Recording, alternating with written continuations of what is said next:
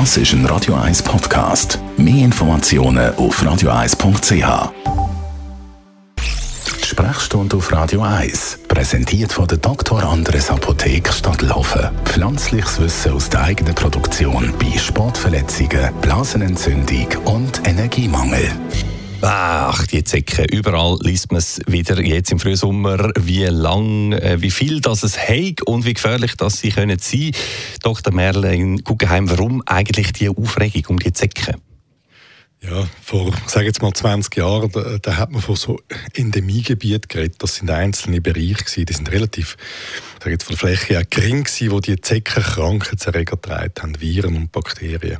Das Problem ist, dass die Bereich mittlerweile nicht mehr so klein sind, sondern sich ausdehnen. Das bedeutet, dass die Zeckenpopulation, die wir in der Schweiz haben, mit einer grossen Wahrscheinlichkeit auf vielen Orten mittlerweile so Krankheitserreger überträgt. Krankheitserreger überträgt, was sind denn das genau für Gefahren für unsere Gesundheit?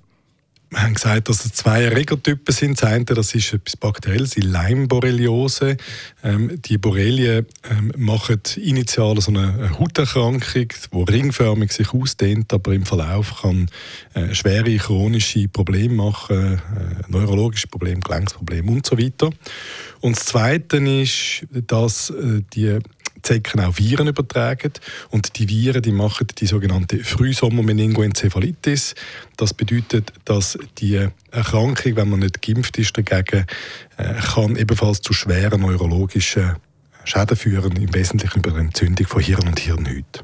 Das klingt ziemlich dramatisch. Wie wahrscheinlich ist das dann, dass eben genau so etwas übertragen wird, wenn man einen Zeckenbiss hat? Eben immer wahrscheinlicher, das muss man klar sagen. Die Zecken, die bei uns herum sind, die haben mit einer höheren Wahrscheinlichkeit mittlerweile so einen Krankheitserreger Intus. Mhm. Okay, jetzt mal angenommen, es äh, sticht einem so eine Zecke und die hat äh, zum Beispiel den FSME-Erreger. Kann man da auch im Nachhinein eigentlich noch impfen?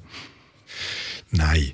Äh, ganz klar. Es hätte mal so etwas gegeben, aber das ist nicht mehr verfügbar. Ähm, so, es, es, gibt gewisse Erkrankungen, wo man wie so man kann sogenannt passiv immunisieren, also mit dem Mensch Abwehrkörper, ohne dass er in der Lage ist, die selber herzustellen, wie eine Impfung einen dazu befähigt. Aber das ist fast überall vermehrt. Kein, Im Moment kein Land mehr, das die noch anbietet. Mhm. Bei der Leimborreliose, bei der Bakterienerkrankung, ist es ein leichtes. Da gibt man äh, Antibiotikum nachher. Das ist die klassische Behandlung.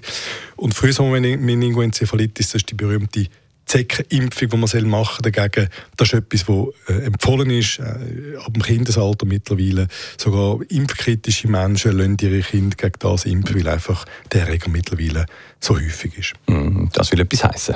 Der Dr. Merlin Guggenheim ist das gewesen. Immer auch online zu hören und als Podcast zu abonnieren. Das ist ein Radio 1 Podcast. Mehr Informationen auf radio1.ch.